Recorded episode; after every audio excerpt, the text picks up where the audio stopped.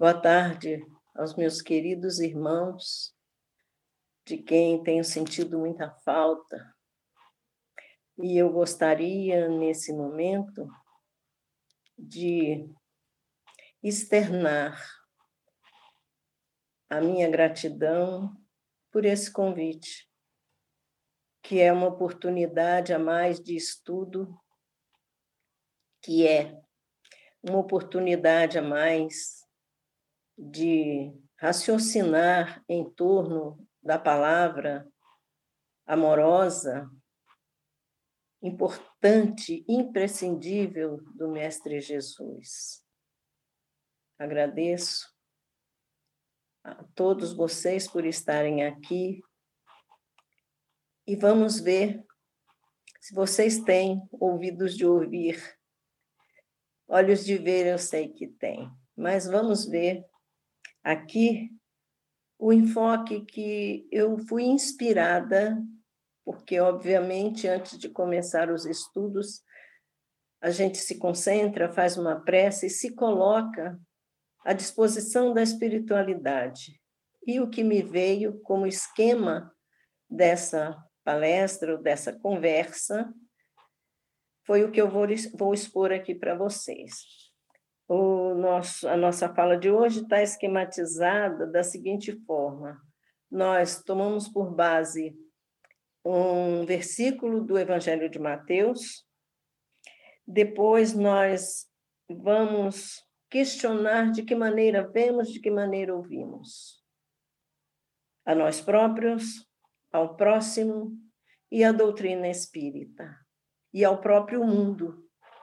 Então, que a espiritualidade amiga me inspire, como atenda ao pedido da nossa irmã Liliane e o meu próprio, e que nós possamos sair daqui com esse pensamento mais voltado para a riqueza que é poder ver e poder também é, meditar em torno de ver e de ouvir.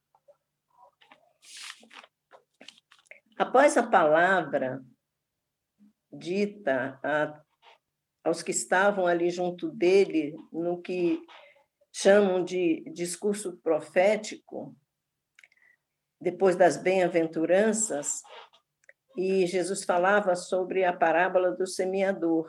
E ele encerra a parábola do semeador dizendo, está em Mateus 13, versículo 13. Por isso lhes falo em parábolas, porque vendo não veem e ouvindo não ouvem nem compreendem. É, os apóstolos tinham questionado Jesus por que ele falava em parábolas. E ele estava explicando por que usava o uso da palavra para se dirigir àqueles que o ouviam naquele momento. E ali estava se cumprindo também uma profecia de Isaías, é, em que ele diz: Porque o coração deste povo está endurecido, e ouviram de, mal vontade, de má vontade e fecharam seus olhos. Então, era costume, mais de uma ocasião, Jesus fala isso. Quem tiver olhos de ver, que veja, quem tiver ouvidos de ouvir, que ouça. Pois bem, o nosso questionamento aqui nessa tarde gira em torno de como estamos vendo, como estamos ouvindo. E aí, a gente parte de nós próprios. Devemos nos olhar, olhar para dentro de nós para nos descobrir e, em descobrir, verificar quais os nossos defeitos, quais os nossos medos e quais as nossas virtudes, porque ainda que poucas já as temos.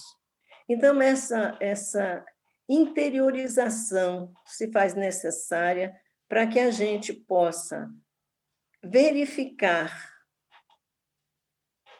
em torno dessas, dessas características que nos nos mostra ao outro ou aos outros o que temos dentro de nós.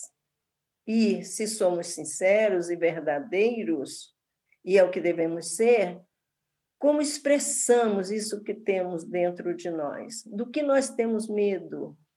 Quais são os nossos defeitos?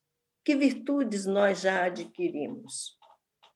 A partir daí, entender-se. Sim, nós devemos procurar nos entender, para que a gente possa exercer o auto-perdão, reconhecer que somos estudantes nessa escola da vida, que somos caminhantes e que apenas percorremos um pequeno trecho da estrada que nos levará à perfeição.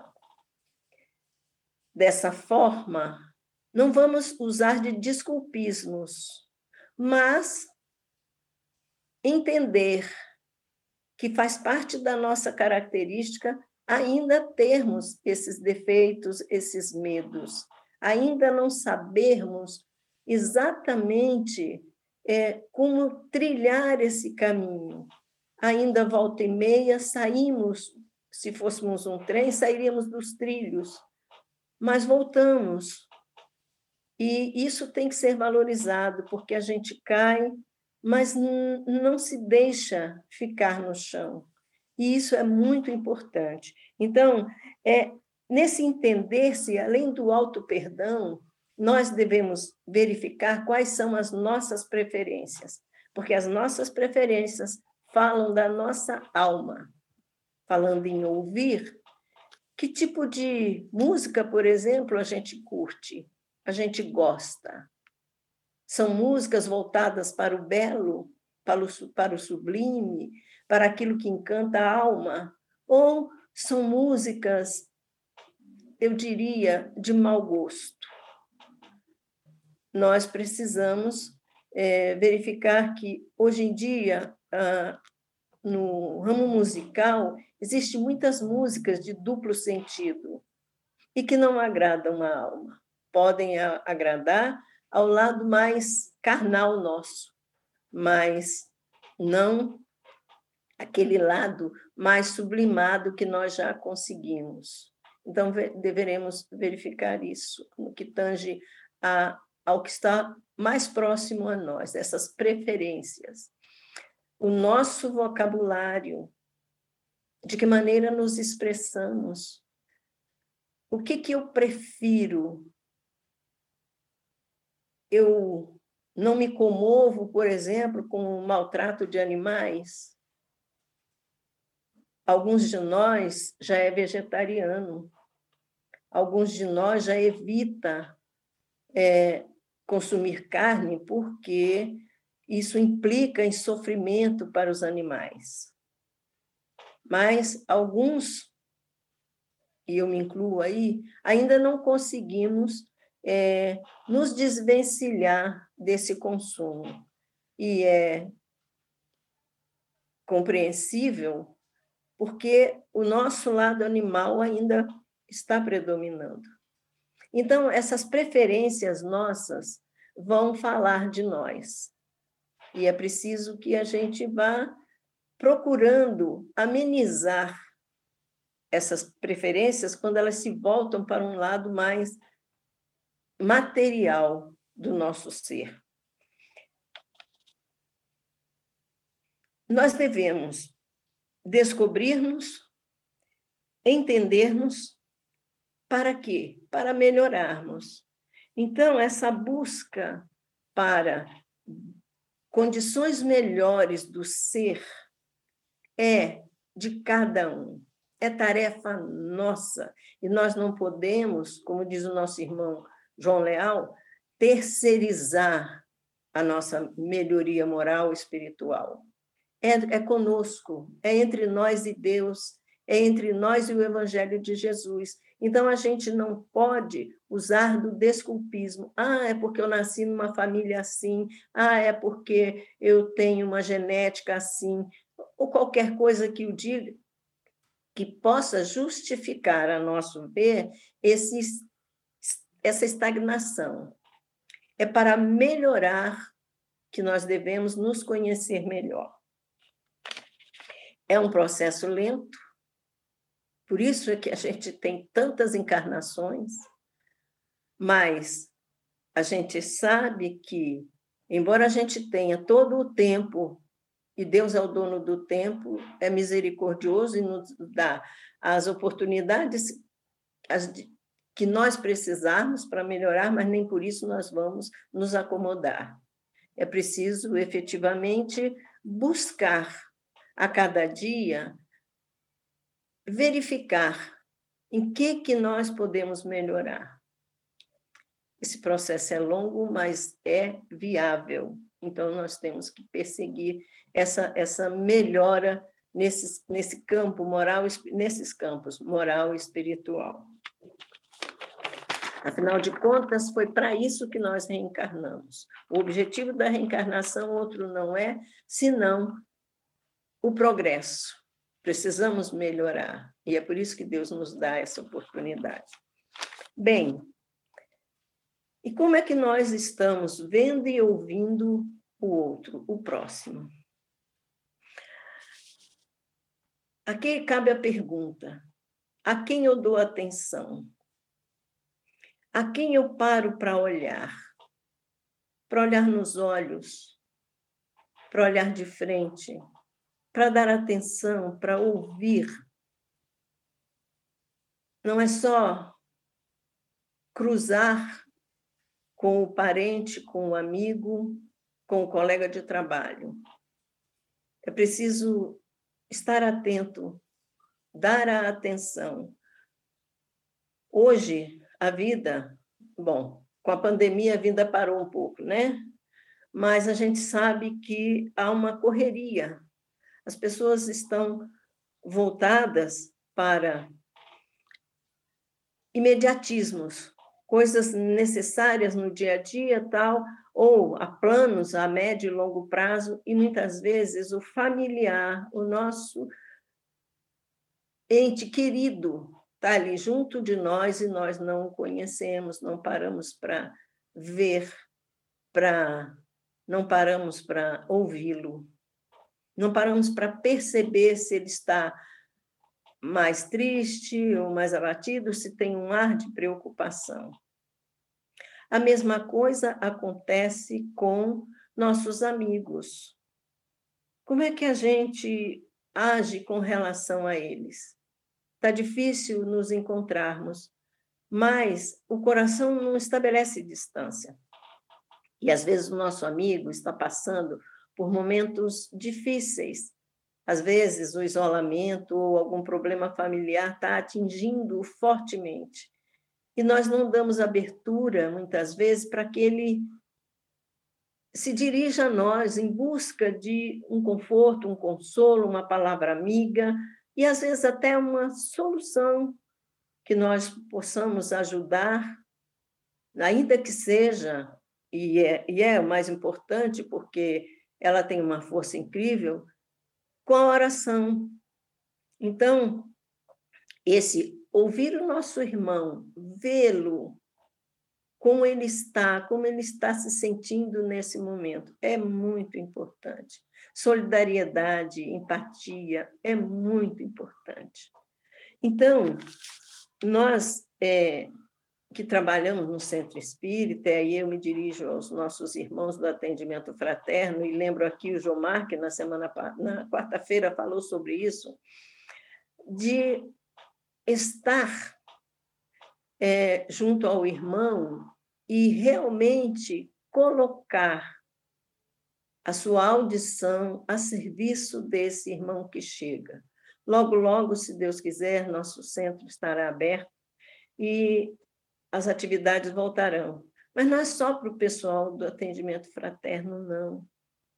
É cada um de nós cruzar os olhares, não de passagem, mas olhar nos olhos, acolher, trazer para junto, Poder confraternizar é importante.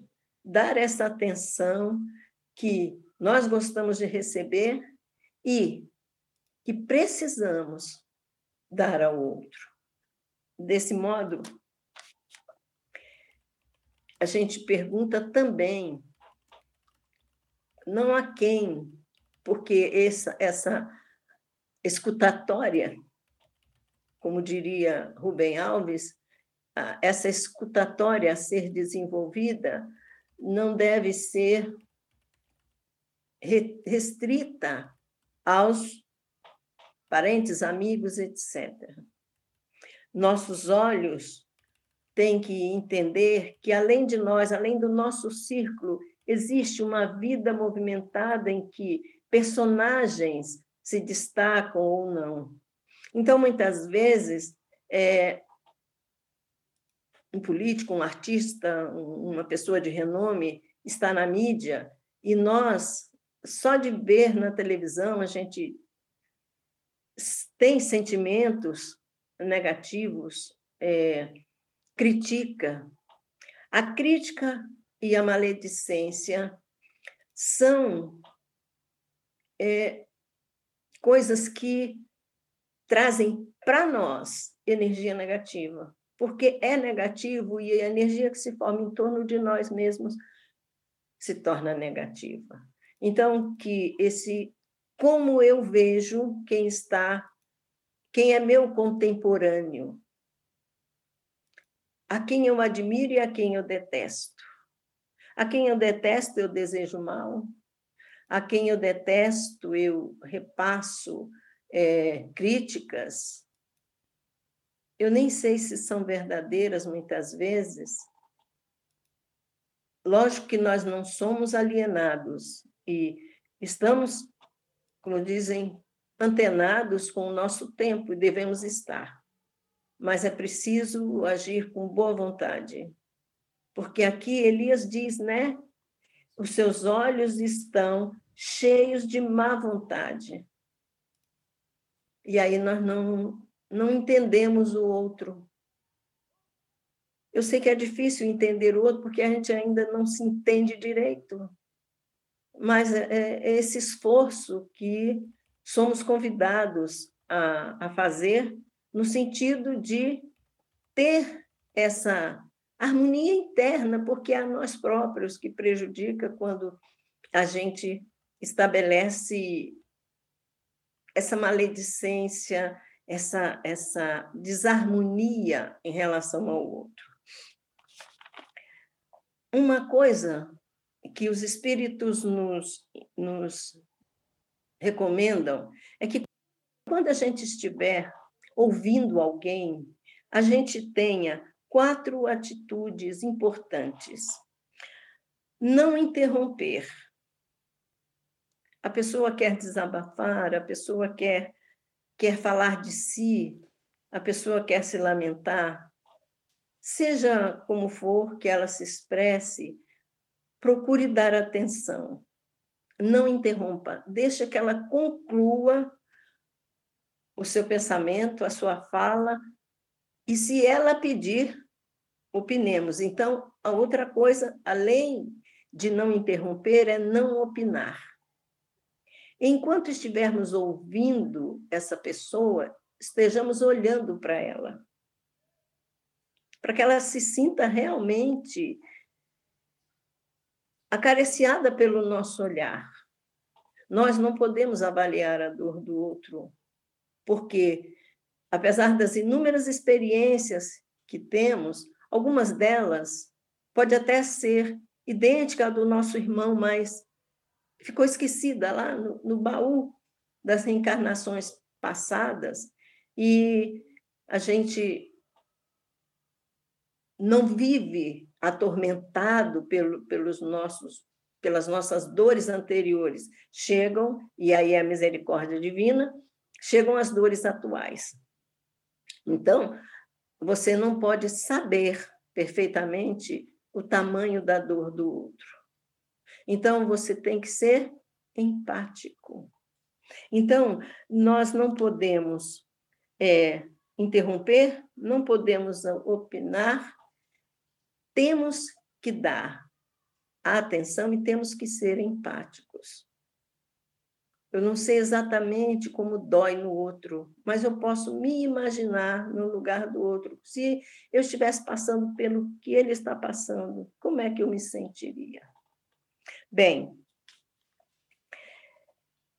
aqui eu trago uma história que foi contada por um irmão chamado Mauro Faria, numa palestra feita eh, nos Estados Unidos. Mauro Faria conta a história do moço da moto. E, através dessa, dessa historinha, a gente vai ver o valor da empatia, o valor da atenção, o valor do interesse no outro. Um grupo de espíritas, um grupo de um centro espírita, fazia normalmente distribuição de sopa a moradores de rua. E eles iam sempre ao mesmo local, um, um local onde muitas pessoas, uma cidade no interior de São Paulo, muitas pessoas é, estavam nas ruas, estão, né, meus irmãos? Muitas pessoas estão nas ruas, com o desemprego, com a pandemia. Muitas pessoas não têm mais como pagar o aluguel e são despejados. Sem falar nos que são vítimas dessas catástrofes que o verão trouxe né, no nosso país, com tantos desabamentos, enfim. Mas esse rapaz, uma pessoa do grupo notou ele meio afastado e ele ficou quase que por último. E ele veio, e o semblante, um dos irmãos olhou muito para ele e viu que ele estava com uma tristeza profunda. Evidentemente, os outros não estavam alegres, né, meus irmãos? Mas, ao receber um prato de sopa quentinho numa noite talvez fria, não estavam chorando, né? Talvez estivessem até sorridentes, quem sabe. Mas esse rapaz trazia uma tristeza imensa no rosto. E um dos, dos irmãos se aproximou dele, olhou nos olhos e disse: Meu irmão, eu posso estar enganado, mas você demonstra uma tristeza muito grande. Eu estou aqui. Em que, que eu posso te ajudar? O que, que eu posso fazer por você para melhorar seu estado de alma? Você quer falar? Quer me contar a sua história? Aí o rapaz contou que tinha vindo com uma promessa de emprego para aquela cidade, vindo de outra cidade, e que a mãe tinha pedido a ele para não ir, não vá, fica aqui, mas ele precisava trabalhar, queria trabalhar, tinha sonhos, e ele foi. Chegou lá, era um engano, passaram a perna nele e ele já tinha sido roubado nas roupas, a malinha que tinha foi roubada, e ele realmente estava no fundo do poço. E o rapaz falou assim: Te roubaram os documentos? Ele falou assim: Não, os documentos não roubaram porque eu durmo com eles junto ao meu corpo. Aí ele disse assim: então, olha, o que, que você sabe fazer? Eu vou tirar, eu vou fazer cópia dos seus documentos e vou preparar um currículo para você. Tudo bem. Se encontraram, ele, esse moço providenciou as coisas para esse rapaz e continuou. Depois ele não viu mais o rapaz. Quase um ano depois, eles estão na mesma praça distribuindo comida quando chegou um rapaz de moto. E as mulheres, as pessoas ficaram com medo porque muitos assaltantes hoje estão usando moto, né? E ele, quando ele chegou, ele estava diferente, mais gordinho, mais forte, ninguém reconheceu. E ele virou-se para esse moço e disse: Você está me reconhecendo? Ele disse: Não, não estou eu conheço você, ele se conhece, e você foi o meu salvador.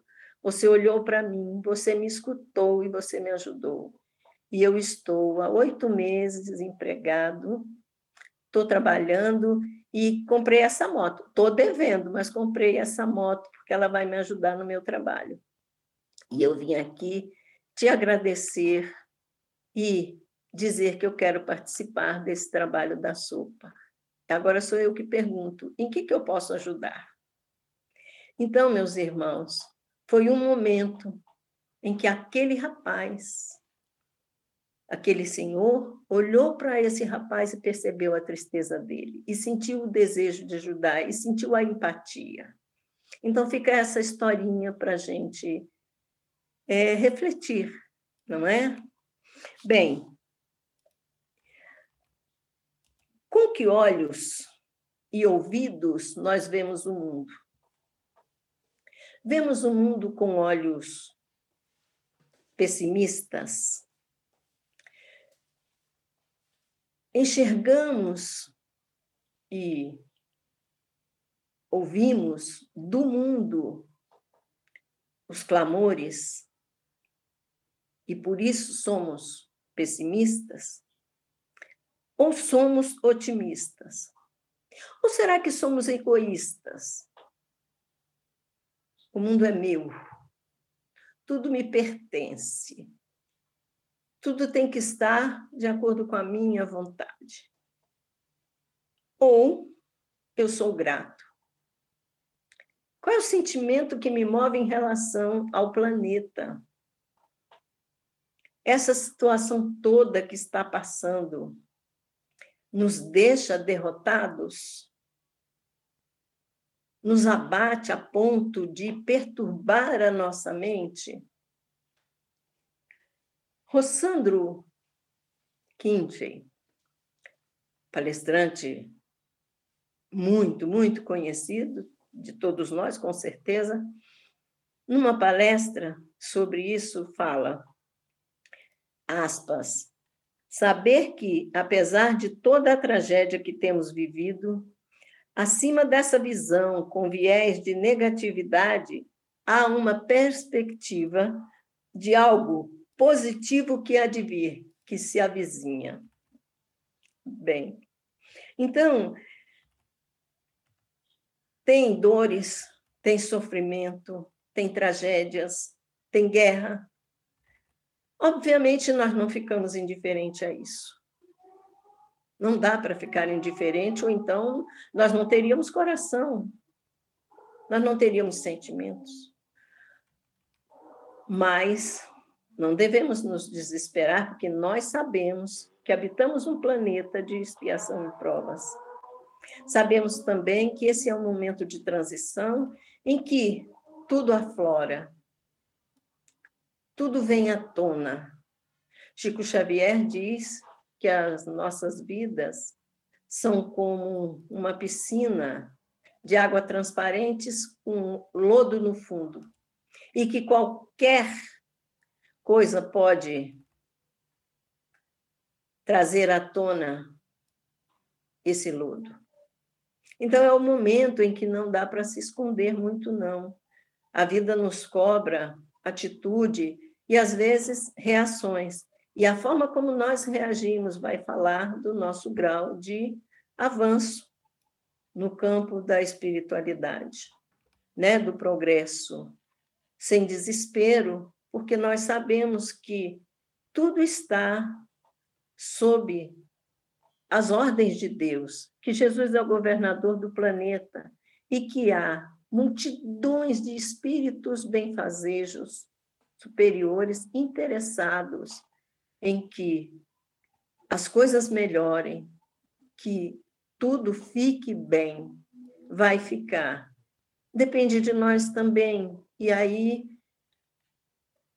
Cada um vai fazer um pouco a sua parte, a fim de que não deixe o lodo subir, deixe ele quieto lá.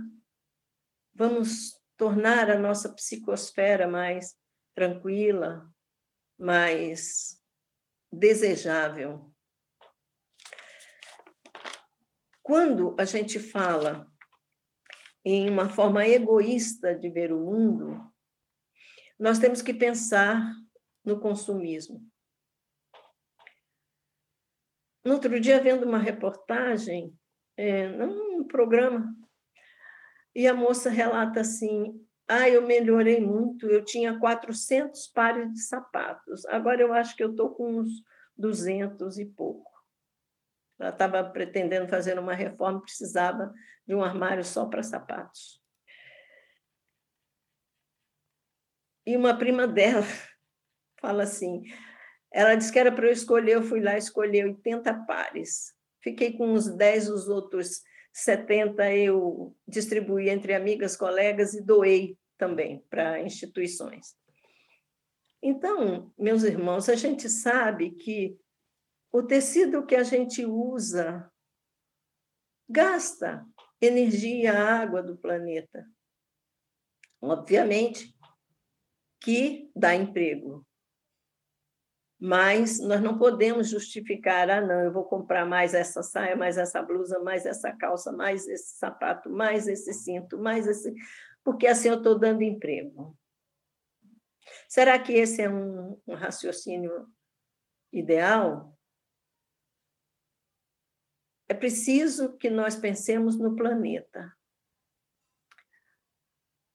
Chocou-me profundamente ver uma reportagem essa semana sobre o lixo de roupas que tem no Chile, no deserto do Atacama. Eu não imaginei, nunca imaginei uma montanha de roupas descartadas. Isso sem contar, né, com as outras que estão aí nos mares, nos rios, etc.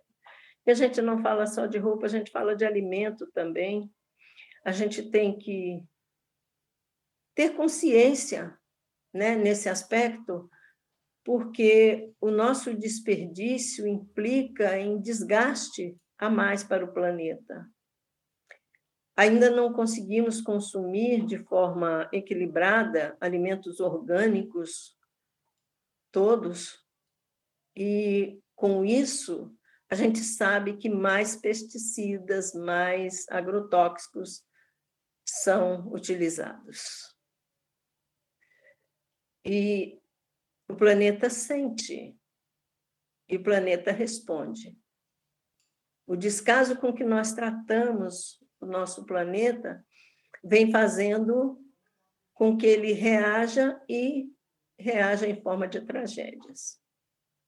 É preciso, então, ouvir o clamor do planeta, no sentido figurado.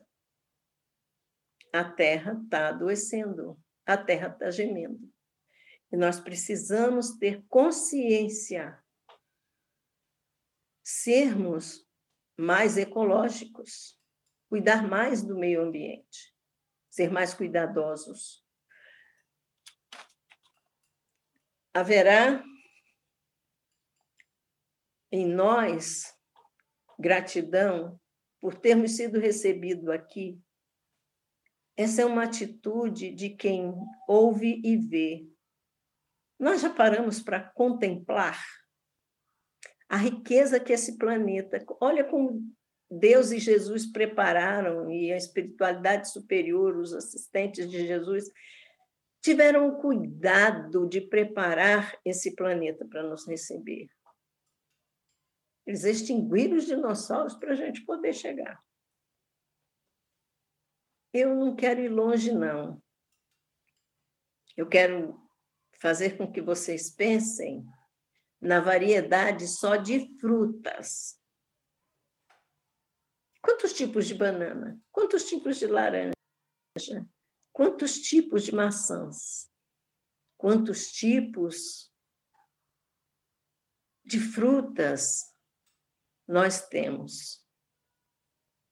Já pararam para saborear uma fruta, pensando como é que Jesus colocou esse sabor no pêssego? E o pêssego daqui não é igual ao pêssego de outro país, porque a terra em que ele é plantada, a árvore é plantada, é diferente, os nutrientes são outros, e essa variedade. Eu me lembro numa visita a São Paulo, quando visitei o mercado municipal, porque ali, o Mercadão né, de São Paulo, ali tem muita fruta importada. E eu me lembro de ter pensado nessa variedade.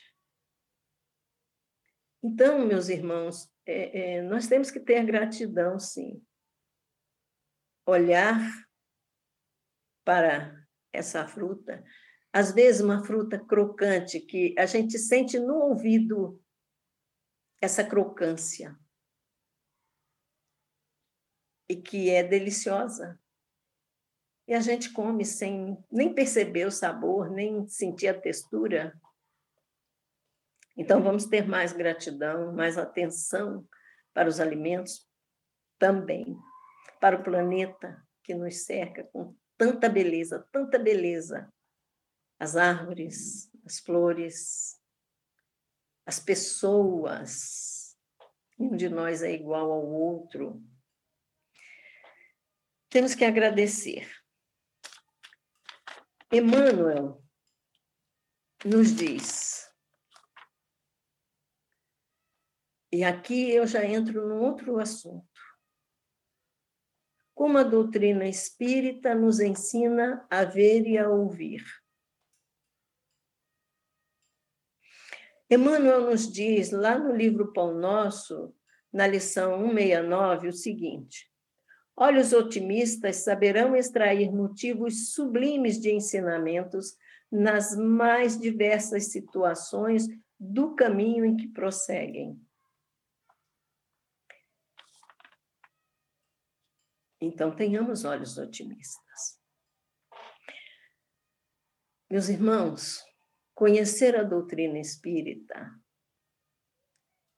estudá-la, fazer parte dos cursos, ler com atenção os livros, reler livros que nós lemos. Eu fico surpresa. Com essa pandemia, eu tive a oportunidade de reler alguns livros. Quanta coisa nova que eu já não. Sabe? Que me saltou aos olhos. Então, essa atenção, dar valor ao fato de podermos ler, sem precisar do alfabeto braille, por exemplo, de podermos ouvir uma palestra, um podcast, sem precisar de aparelho, muitos de nós. Gente, isso é motivo de gratidão. E entender porque a doutrina espírita, graças a Deus, chegamos até ela pela dor, ou pela curiosidade, ou pelo desejo de buscar algo novo e diferente que realmente satisfizesse, não importa como chegamos. Importa como estamos. Como estamos na doutrina espírita? Quando estamos no salão Estamos atentos à palestra que está sendo feita? Aquele palestrante se debruçou sobre livros, revistas, jornais,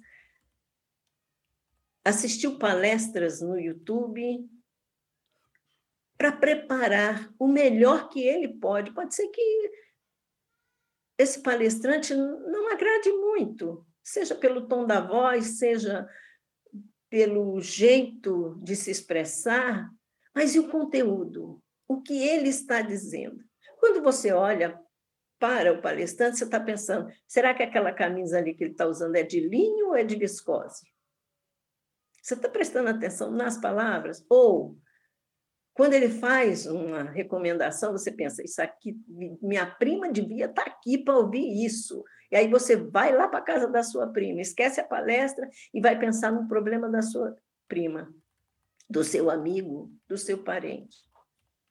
Meus irmãos, as oportunidades que nós temos de participar de um banquete que é um bom palestrante, uma boa exposição, a gente devia dar 100%. É difícil? É. A própria psicologia explica que nós, a nossa atenção tem um tempo determinado, mas a gente pode puxar, né? O pensamento voou, opa, vem para cá. A gente perde meia dúzia de palavras, mas não perde a essência. Então, temos que valorizar o fato de estarmos nessa doutrina. Nós que temos privilégio de ouvir diretamente, através da nossa irmã Glorinha, as palavras de Mãe Jacira, de Vó Maria e até de espíritos que cometeram enganos e que chegam nas nossas reuniões lamentando, arrependidos, são lições. Nós somos privilegiados e uma vez por ano a gente pode sentar-se e conversar com Vó Maria, com Mãe a nos ouvir. Elas sim, nos ouvem. Pouco falam. Não dão receitas. Nos recomendam a paciência, a quietude para se ouvir, a tolerância, e nos envolvem com uma energia tão, tão maravilhosa que nós carregamos por muito tempo aquela emoção de termos vivenciado momentos tão especiais. É preciso que nós valorizemos essas coisas. O livro dos Espíritos não é para ser só estudado no centro, lá, sabe? No, no, no, curso de dois anos. A vida inteira nós devemos ler o livro dos Espíritos, estudá-lo. Também o Evangelho segundo o Espiritismo. O culto do Evangelho no lar é uma oportunidade para a gente estudar o Evangelho segundo o Espiritismo, prestando atenção e trazendo para nossas casas essa aura de, de paz que o Evangelho nos traz. Então, é um privilégio ser espírita, eu considero. Então, vejam ainda o que diz Emmanuel. Em qualquer circunstância, é preciso não esquecer que podemos ver e ouvir para compreender e auxiliar. Compreender e auxiliar. Na medida das nossas possibilidades, ainda que com um pouco, ainda que pensando junto, tentar achar solução para o problema do nosso irmão, se ele se abre conosco. Não é dar palpite, é pensar junto, é ajudar. Então, além da, de toda a, o cabedal do Pentateuco kardeciano, nós temos Emmanuel, nós temos André Luiz, nós temos inúmeros outros espíritos que nos ajudam a ver e ouvir melhor. É só nós termos o interesse e a atenção devida ao que ali está, porque essas obras são riquíssimas. Eu fico, às vezes, impressionada com uma frase pequena que abrange tanto, que diz tanto.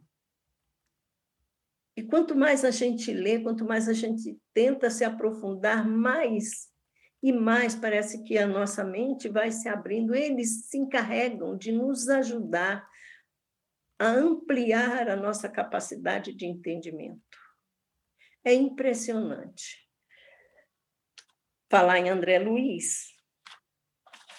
Há um livro de André Luiz que se chama Sinal Verde, que é um livro pequenininho, fininho, que traz recomendações para o comportamento do espírita e de que maneira devemos nos conduzir para que nessa estrada que é a vida, nós possamos encontrar sinal verde para ultrapassarmos, para passarmos para outro patamar de evolução. Diz André Luiz, no capítulo 15, que é justamente sobre ver e ouvir. A visão e a audição devem ser educadas tanto quanto as palavras e as maneiras. Então, nós podemos educar a nossa audição. Nós podemos educar a nossa visão para ver o lado melhor das coisas, para contemplar o belo, para ouvir coisas que deixem a nossa alma mais refeita, mais leve. E ele diz assim também, outra frase de André Luiz lá, pensei essas duas só, para não nos alongarmos tanto. Ele diz: veja com bondade e ouça com lógica. Gente, olha só. Uma frase com menos de seis palavras. Ouça com bondade, não, veja com bondade e ouça com lógica. Porque também, às vezes, a gente, ao olhar o outro, olhamos com olhos de crítica. Ah, podia fazer assim, podia fazer assado, ah, não devia, ah, se pensasse bem, não estava nessa situação, ou, ah, isso é kármico, isso deve ter aprontado. Nós pré-julgamos demais o nosso irmão. E a gente deve ter bondade nos nossos olhos. Aprender a olhar como quem olha a criança. Porque, na verdade, todos nós estamos no jardim da infância da evolução. A maioria de nós não completou o primeiro ciclo. Então, como aquela professora lá do maternal, do primeiro ciclo, do jardim de infância, é assim que nós devemos olhar os nossos irmãos. Porque sabemos que eles vão evoluir e depois vão deixar de fazer traquinagens, assim como nós, que ainda fazemos traquinagens. Agora, é preciso ouvir com lógica, se o outro vem falar de alguém para nós, nós precisamos ser lógicos e pensar: bom, se ele está falando mal do outro para mim, provavelmente ele falará mal de mim para o outro. E aí isso é ser precavido. Também estar atento a, ao vitimismo, porque muitas vezes as pessoas se aproximam de nós e culpam o outro e lamentam e, e jogam a culpa no outro sempre e esquece que também tem o outro lado da moeda, tem a sua parte. Então, quando ele diz ouvir com lógica, é, também não cair em ciladas, né? É, eu me lembro uma vez que dentro do, do Ciref, houve a chegada de uns irmãos novos e que, muito animados, muito operantes, e de repente eles começaram a sugerir inovações no centro.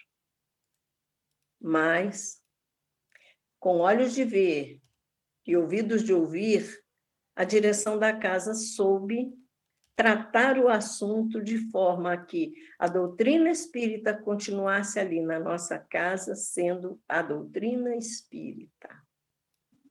Então, ouvir com lógica, isso cabe, isso não cabe, tem a ver, não tem a ver. Então, é, a gente tem que louvar esse esforço da nossa casa, da diretoria da nossa casa, em manter o Espiritismo como Kardec nos trouxe. Como diz o nosso irmão Jacomelo, lá do Rio Grande do Norte, um palestrante ótimo, que já percorreu o Brasil, já tive até a oportunidade de vê-lo. É, ele diz: Espiritismo é Espiritismo. Espiritismo é o que Kardec nos trouxe. E é assim que deve ser, eu também concordo com ele. Bem, Mas não, não poderíamos deixar de, de falar aqui do evangelho, da, de alguma coisa referente ao próprio Kardec. E é através da, dessa organização que Kardec deu as mensagens que chegou até nós uma mensagem da irmã Rosália que também eu já tinha até, ela já estava no meu esquema quando vi o Jomar referir-se a ela. Então eu vou relembrar aqui que ela diz assim: no capítulo 13, no item 9, quando ela fala da caridade moral. Ela diz assim: Pois não se incomodar com as faltas alheias é caridade moral. Então, as faltas alheias não devem me incomodar, devem me incomodar as minhas faltas. Se o outro está errando, ele vai acertar o caminho. Cedo ou tarde, ele se é da nossa alçada educá-lo, se é da nossa alçada conversar com ele, tentar fazê-lo entender, muito bem. Mas se não for da nossa alçada, é assunto dele ou dela. Eu sugiro a vocês que, como a espiritualidade trouxe para mim e para o Jomar essa caridade moral, que vocês releiam o capítulo 13 do Evangelho segundo o Espiritismo e deem uma atenção especial a esse item 9 da irmã Rosália, tá? Bem, estamos chegando ao final da nossa, da nossa participação aqui. Espíritas somos nós. E é preciso que nós possamos valorizar, volto a, a, a falar, Repito, portanto, dar atenção ao que vemos, ao que ouvimos, como vemos, como ouvimos. Uma visão diferenciada e ouvidos atentos ao chamado e conselhos dos bons espíritos devemos ter. Porque eles trabalham muito, eles têm muito interesse em que nós possamos progredir. Quantos caminhos percorremos até chegarmos aos pés de Mãe Jacira? Que trabalho ela teve para reunir esse rebanho? E ela fala: Meu amado rebanho. Eu já ouvi. Então, nós somos desse rebanho. Nós temos que valorizar isso. Mãe Jacira é um espírito de altíssima hierarquia. Seus assistentes também o são. Olha quem é Valmaria, olha como é Valmaria. Então, meus irmãos, valorizemos estarmos nessa doutrina. E estejamos atentos, com olhos e ouvidos, de ver e ouvir esses conselhos que nos chegam, reler as mensagens, para que a, a, a nosso caminhar aqui seja bem feita essa caminhada. Para encerrar, eu conto uma história que está nesse livrinho aqui.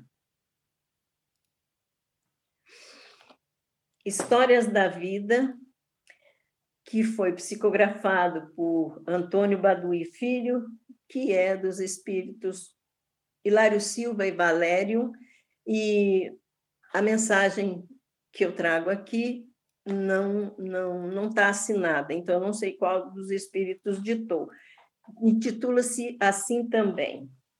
E fala a história de um aluno na sala de aula, professor presente, alguns alunos atentos, olhos e ouvidos para a aula. Mas tinha aquele irmãozinho lá que não prestava atenção na aula, incomodava quem queria estudar, fazia caretas, provocando risos, atirava bolinhas de papel. Esse aluno perdeu a aula, claro que perdeu a aula quase desestabiliza o professor. Incomodou os alunos, mas ele estava na sala de aula. Ele não tinha faltado, ele estava ali. E a matéria foi para o quadro e ele brincando. A explicação foi dada em cima do que estava esquematizado pela professora, pelo professor. E esse menino passou batido, como se diz. Chegou o dia da prova. E a redação era em torno daquele assunto que tinha sido trabalhado ali. Mas, obviamente, ele não tinha conteúdo, nem no caderno, nem na mente. E ele se saiu muito mal. Quando chegou a nota da prova, ele se irritou, ele ficou muito bravo, ele chutou carteira. E como era do temperamento dele, ele continuou agindo assim. E o que, que aconteceu? Obviamente, ele teve que repetir a série, porque não aprendia, não se detinha a prestar atenção. Portanto, meus irmãos, estejamos atentos. Isso aqui é uma escola. Isso aqui é uma escola. Então, que estejamos atentos. Nós temos magníficos professores. Aquela sala de aula ali na octogonal 4/5 é ótima, aquela escola ali, aquela aquela sala de aula é maravilhosa. Então, que nós possamos ter olhos de ver e ouvidos de ouvir, para que depois não se cumpra em nós a profecia de Elias, que Jesus não tenha que repetir o que ele disse lá em Mateus. Falo-lhes por isso lhes falo em parábolas, porque vendo não veem, e ouvindo não ouvem, nem compreendem. Que nós possamos não decepcionar tantos que esperam de nós o sucesso, a aprovação nesse curso. E que Deus nos abençoe a todos, que Deus recompense a cada um pela atenção que vocês me dedicaram, pelos momentos em que seus ouvidos e seus olhos estiveram atentos a essa explanação, que eu confesso a vocês, foi preparada com muito carinho.